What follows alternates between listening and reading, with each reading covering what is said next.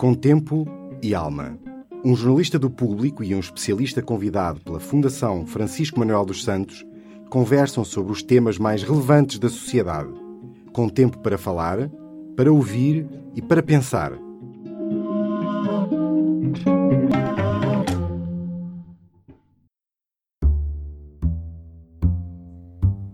2020, Portugal terá de atingir oito metas relacionadas com emprego, educação, energia e alterações climáticas, investigação e desenvolvimento e inclusão social, estabelecidas no quadro da Estratégia Europa 2020. Maria João Valente Rosa, diretora da Pordata, está hoje connosco para falar de quão longe estamos de atingi-las eu uh, poderia dizer, assim de uma forma muito uh, simplista, vá lá, que há uma dimensão que estamos particular, Portugal está particularmente bem.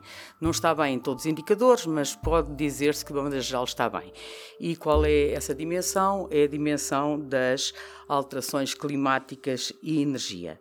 À partida, a não ser que estas questões uh, que nós todos conhecemos tenham um efeito muito negativo sobre a evolução que tem vindo a ser seguida, eh, podemos dizer que esta área não é uma área uh, muito uh, problemática, crítica. crítica. Também, em relação ao emprego, o indicador que é utilizado é a taxa de emprego dos 20 aos 64 anos.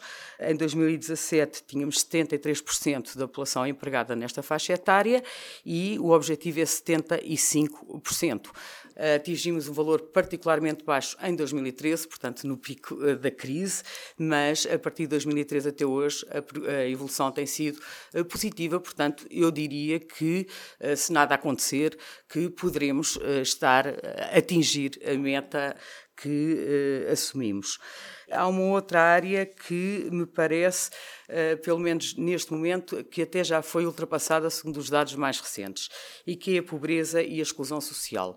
Assumimos que uh, deveríamos chegar a 2020 com menos 200 mil pessoas em situação de pobreza e de exclusão social comparativamente a 2008. Ora bem, em 2016 ainda não tínhamos atingido, mas estávamos a caminhar bem para lá, e eh, em 2017 já temos eh, menos 359 mil pessoas comparativamente a 2008. Tivemos também no ano eh, particularmente crítico, 2013, não houve uma redução do número de pessoas em situação de pobreza e de exclusão social, mas houve um aumento. Mas a partir daí o número tem vindo a decrescer e, de facto, diria que se nada vier a acontecer, que, por um lado, já ultrapassámos este valor e que é preciso continuarmos a trabalhar, a, a trabalhar nesse sentido. Porque se vê por este indicador que é extremamente volátil, não é? Vai, umas vezes sobe, outras vezes desce, uh, tem muito a ver com a situação nesse dado ano, Exatamente. Mas, de qualquer das formas, desde 2013 até a atualidade, até uh, 2017, o valor tem vindo a diminuir e uh, atingiu, já atingiu valores bem inferiores, portanto, àqueles que tínhamos em 2008. Portanto, diria que em relação a essas três áreas, emprego, energia, alterações climáticas e inclusão social, portanto, pobreza, estamos relativamente confortáveis. Agora falta-nos a inteligência, aquele crescimento inteligente. E o crescimento inteligente significa o quê? Crescimento inteligente, aí uh, temos uh, duas áreas. Uma que está ligada à investigação e desenvolvimento e outra que está ligada à educação. Ora bem, quanto à, investigação e desenvolvimento, bem, nós estamos de facto numa situação muito, muito, muito crítica. E uh, é, é diria eu, fisicamente impossível nós conseguirmos atingir em 2020 o objetivo uh, que definimos em 2010. Isto é, em 2010 eh, pensámos que em 2020 a nossa meta era de 2,7% do PIB. As despesas em investigação e desenvolvimento deveriam equivaler a 2,7% do PIB. Ora, nós em 2016 o nosso valor era de 1,28 e em 2017 aumentou ligeiramente, passou para 1,32, mas estamos no 1,3, menos de metade. Portanto, nós tínhamos que duplicar ou, ou seja, desde 2009 até 2015, ou até hoje, esperava-se que uh, o investimento em ID, investigação e desenvolvimento, em porcentagem de PIB, viesse sempre a aumentar. E o que aconteceu em Portugal entre 2009 e 2015 é que o investimento em ID veio sempre a diminuir, tendo atingido o valor mais baixo em 2015. Portanto, fizemos exatamente o caminho contrário, portanto, andámos para trás em vez de andarmos para a frente. E por isso, eu diria que, em relação a esta meta, nós não vamos, por certo, conseguir eh, alcançar os objetivos. E isso uh, é preocupante, não é? Porque estamos a falar de conhecimento claro. uh, e estamos uh, a falar de sociedades que cada vez mais dependem deste, deste acréscimo, desta valia do saber para poderem continuar a evoluir e a crescer de uma forma sustentável e inteligente. E permitir ter uma boa performance nos outros indicadores, e não é? permitir ter uma boa performance nos outros indicadores. Portanto, nós aqui temos uma situação particularmente crítica.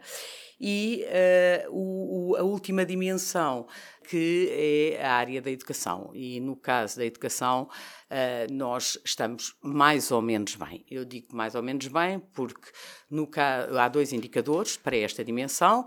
Um, um dos indicadores é o abandono escolar precoce, ou seja, jovens dos 18 aos 24 anos que já não estão a estudar inseridos nos sistemas de educação, formação e que não tem o secundário completo, portanto tem no máximo o nono ano de escolaridade, e uh, nós, uh, Portugal, tem vindo a registrar progressos assinaláveis neste indicador. Lembro que em 2008 a taxa de abandono era de cerca de 35%, portanto, mais de que um em cada três jovens encontrava-se nesta situação, de já não estar a estudar e de não ter uh, concluído o secundário, e em 2017 o valor é de 13%, 12,6%.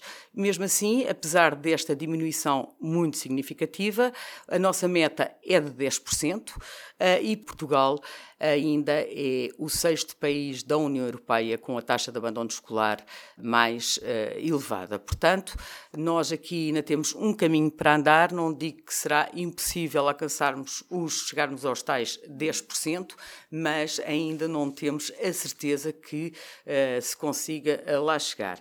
E temos um outro indicador também nesta dimensão da educação, que é o indicador da percentagem de população dos 30 aos 34 anos com o ensino superior. E aqui a evolução tem sido uh, positiva, a meta é de 40% em 2020. Uh, nós atualmente temos 33,5% em 2017, de acordo também com os dados que estão publicados no Retrato de Portugal na Europa. Uh, porém, eu não tenho a certeza que se consiga atingir este valor que foi uh, acordado uh, em 2010. E porquê?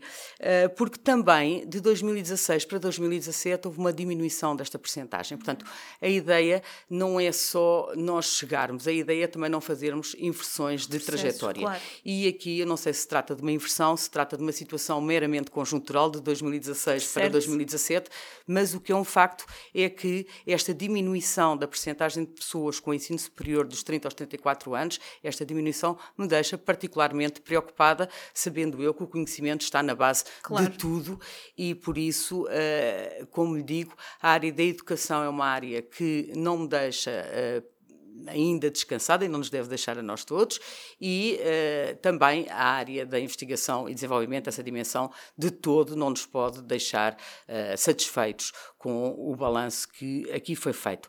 É claro que isto tratam-se de metas eh, simbólicas uh, que todos os países assumiram na altura, são metas simbólicas. Os países, penso, não vão ser penalizados por não as cumprirem, mas é, é estranho, na minha perspectiva, que hoje não se esteja a fazer esse mesmo balanço e a perceber um pouco o que é que correu mal. Porque não é só Portugal que, pode, que está longe de algumas metas assumidas, mas também a Europa como um todo. A União Europeia uh, também, em relação a grande parte destas metas que foram traçadas, uh, também não está, uh, em muitos destes indicadores, não está próximo de os alcançar. E por isso era bom, se em 2010 se definiu este, este panorama, era bom que se fizesse uma reflexão profunda sobre o que de facto correu mal na Europa em relação a estas várias áreas.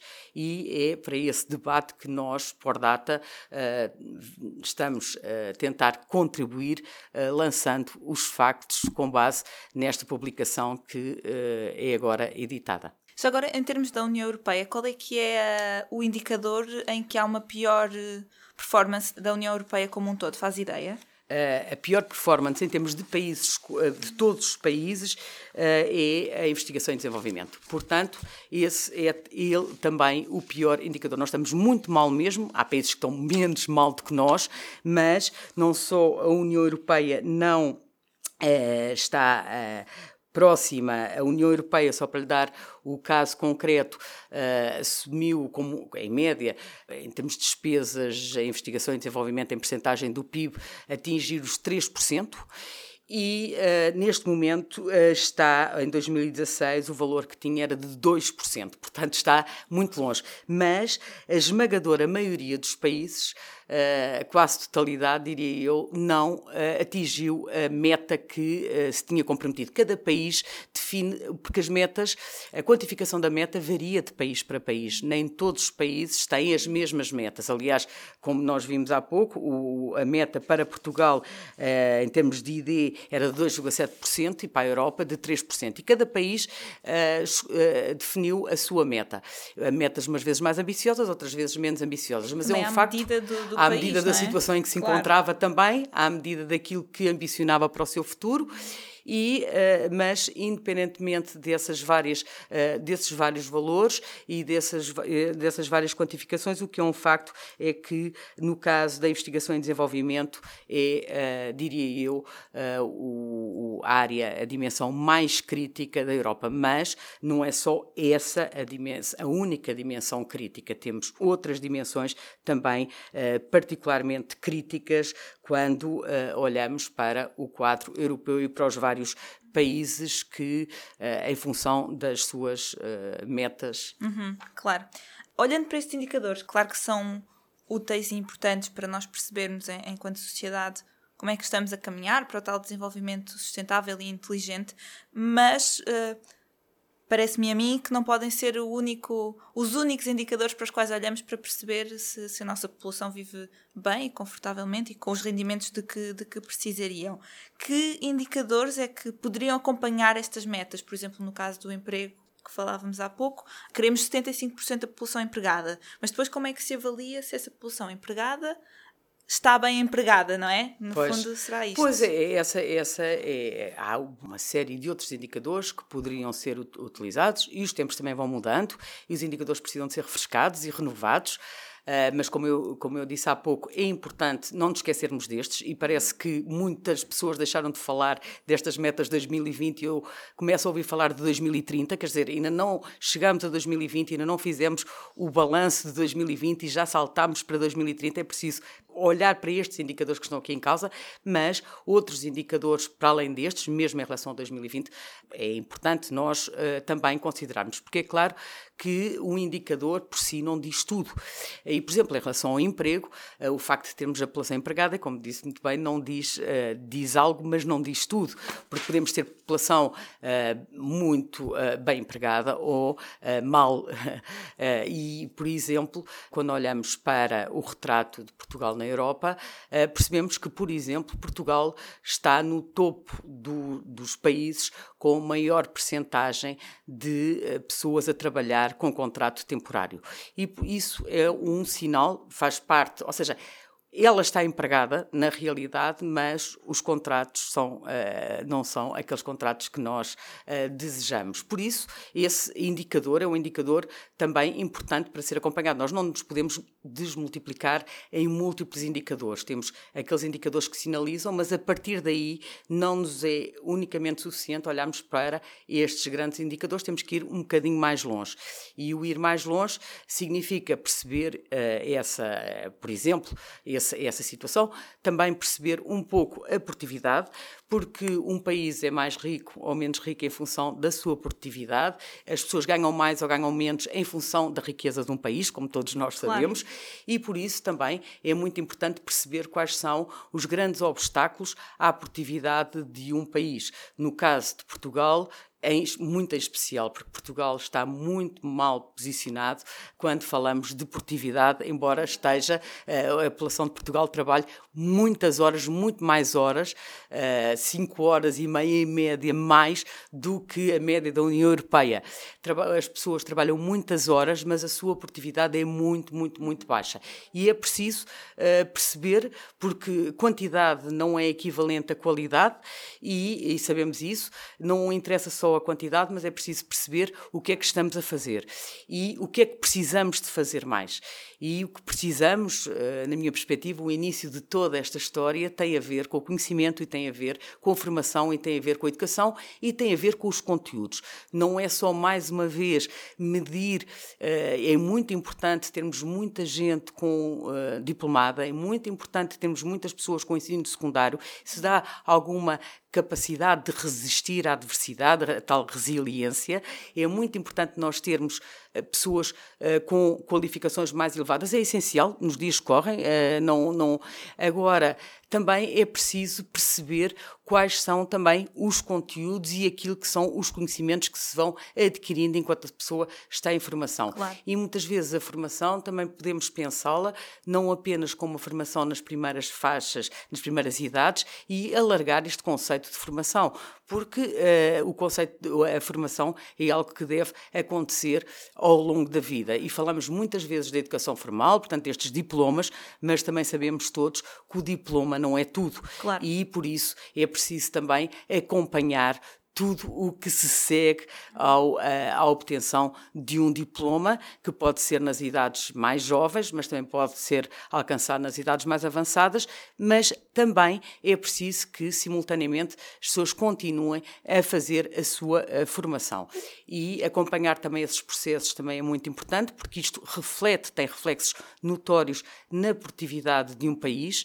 Uh, e nós precisamos muito de uh, termos uh, pessoas qualificadas para o, o exercício das mais variadas atividades. Sem isso, temos claro. um futuro muito comprometido, principalmente porque, como sabemos, Portugal não é um país que esteja isolado, Portugal faz parte de um contexto e é muito importante, e nós precisamos muito, Portugal precisa muito de ter pessoas qualificadas para uh, trabalharem no, neste país. Não somos de todo, como alguns insistem em dizer, um país de doutores e engenheiros. Basta olhar para uh, estes os gráficos que são uh, apresentados neste retrato do Portugal na Europa. Começando logo pelos empregadores, não é? Começando Mais de logo. metade dos nossos empregadores não tem formação superior. Nem superior, nem, nem de secundário. secundário. Ou seja, tem no máximo o nono ano de escolaridade, que nos coloca completamente no topo da Europa pelas piores razões, e isto tem necessariamente efeitos vários, quer em termos de rendimento das pessoas, das suas remunerações, etc. Mas falar de Portugal, uh, e quando falamos de Portugal, e este retrato de Portugal na Europa permite também perceber que Portugal não é só um, é um país que tem uma série de problemas que uh, necessita, uh, por um lado, diagnosticá-los para depois uh, avançar com uma estratégia coerente na, para a sua resolução, mas Portugal teve e tem tido também exemplos de grande sucesso, e isto dá também algum ânimo quando olhamos para este país e dizemos nós não somos capazes, somos capazes, nós conseguimos fazer algo notável, foi a redução extremamente significativa da taxa de mortalidade infantil. Nós éramos o pior país da Europa uh, em termos deste indicador e atualmente somos um dos uh, países com mais baixos níveis de mortalidade infantil, não só da Europa como do mundo. Isto foi, fizemos isto em, em poucas décadas, conseguimos, alcançamos. Muitas vezes nós em relação à educação, partimos muito atrás, mas temos que andar tão rápido como, quanto andamos na saúde e nas condições de vida. E por isso, nós, com certeza que conseguimos. Mas para conseguirmos, primeiro que tudo, na minha perspectiva, eh, primeiro que tudo é preciso conhecer os factos. E sem eles, nada feito. E uh, deixarmos de, de pensar que o país é como nós gostaríamos que ele fosse ou como os outros dizem que ele é. Primeiro temos que olhar para os dados e, a partir daí, depois do diagnóstico feito, preciso pensarmos de uma forma séria, eh, de uma forma coerente e em políticas coerentes e não políticas de zigue-zague, onde é que queremos chegar e quais é que vão ser os nossos objetivos e no final de definirmos esses objetivos, cá estamos nós novamente para fazer a tal avaliação necessária claro. e que eu não prescindo mesmo de a fazer. Claro. Obrigada pela partilha destes, destes indicadores que são fundamentais para entendermos o nosso país e, e tudo o que nos rodeia, não é? Muito obrigada. Com tempo e alma.